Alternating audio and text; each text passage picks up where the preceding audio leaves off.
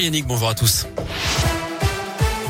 On commence par vos conditions de circulation dans la région. Toujours ces travaux qui provoquent des ralentissements sur la 47 dans la Loire hauteur de Rive de Gier dans les deux sens. Trafic compliqué hein, sur 2 à 3 kilomètres actuellement dans le secteur.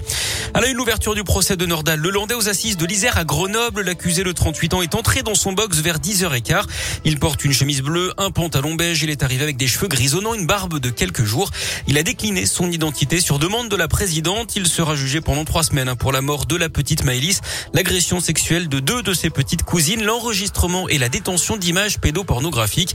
Il encourt la réclusion criminelle à perpétuité. Avant le début de l'audience ce matin, une banderole avait été déployée sur le parvis du tribunal de Grenoble. On pouvait y lire vérité et justice pour Maëlys. Dans l'actu également, cet autre procès qui s'ouvre également aujourd'hui aux assises du Puy-de-Dôme, cette fois celui d'un homme de 52 ans. Il est jugé pour la mort d'un trentenaire en septembre 2018 à Ambert. La victime avait été retrouvée avec plusieurs coups de couteau. Les gendarmes l'avaient découvert alors qu'ils effectuaient une visite de l'immeuble un incendie s'était déclaré la veille. Le décès serait survenu moins d'une heure avant la découverte du corps d'après le progrès. L'accusé avait été arrêté à proximité en état d'ivresse. Le verdict est attendu jeudi. La première levée des restrictions en France cette semaine à partir de mercredi. Les jauges seront supprimées dans les stades et les salles de spectacle. Ce sera également la fin de l'obligation de télétravail qui restera recommandée au moins trois jours par semaine. Fin également du port du masque généralisé en extérieur. Note également que la dose de rappel est désormais obligatoire hein, pour les pompiers et les soignants depuis hier.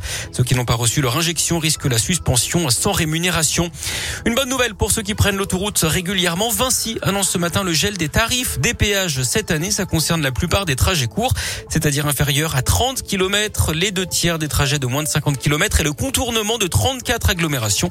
L'ensemble des tarifs va tout de même augmenter de 2% en moyenne en 2022. Une grève à Clermont-Ferrand. Demain, les syndicats du secteur sanitaire et médico-social appellent à cesser le travail. Ils demandent l'égalité entre tous les travailleurs sociaux et également l'amélioration des conditions de travail. Une manifestation aura lieu à partir de 10 heures devant le conseil départemental du Puy-de-Dôme. Le cortège ira ensuite jusqu'à la préfecture. Et puis des nouvelles rassurantes de Dave, le chanteur âgé de 70 17 ans est sorti de réanimation. Il avait été admis en soins intensifs après une lourde chute sur la tête survenue chez lui mardi dernier. Il poursuit son rétablissement à l'hôpital, précise son ami proche Marc-Olivier Faugiel. Dave qui a également annulé ses concerts prévus dans les prochaines semaines. Du foot, il ne reste que quelques heures à nos clubs pour se renforcer. Le mercato d'hiver se termine ce soir à 23h59.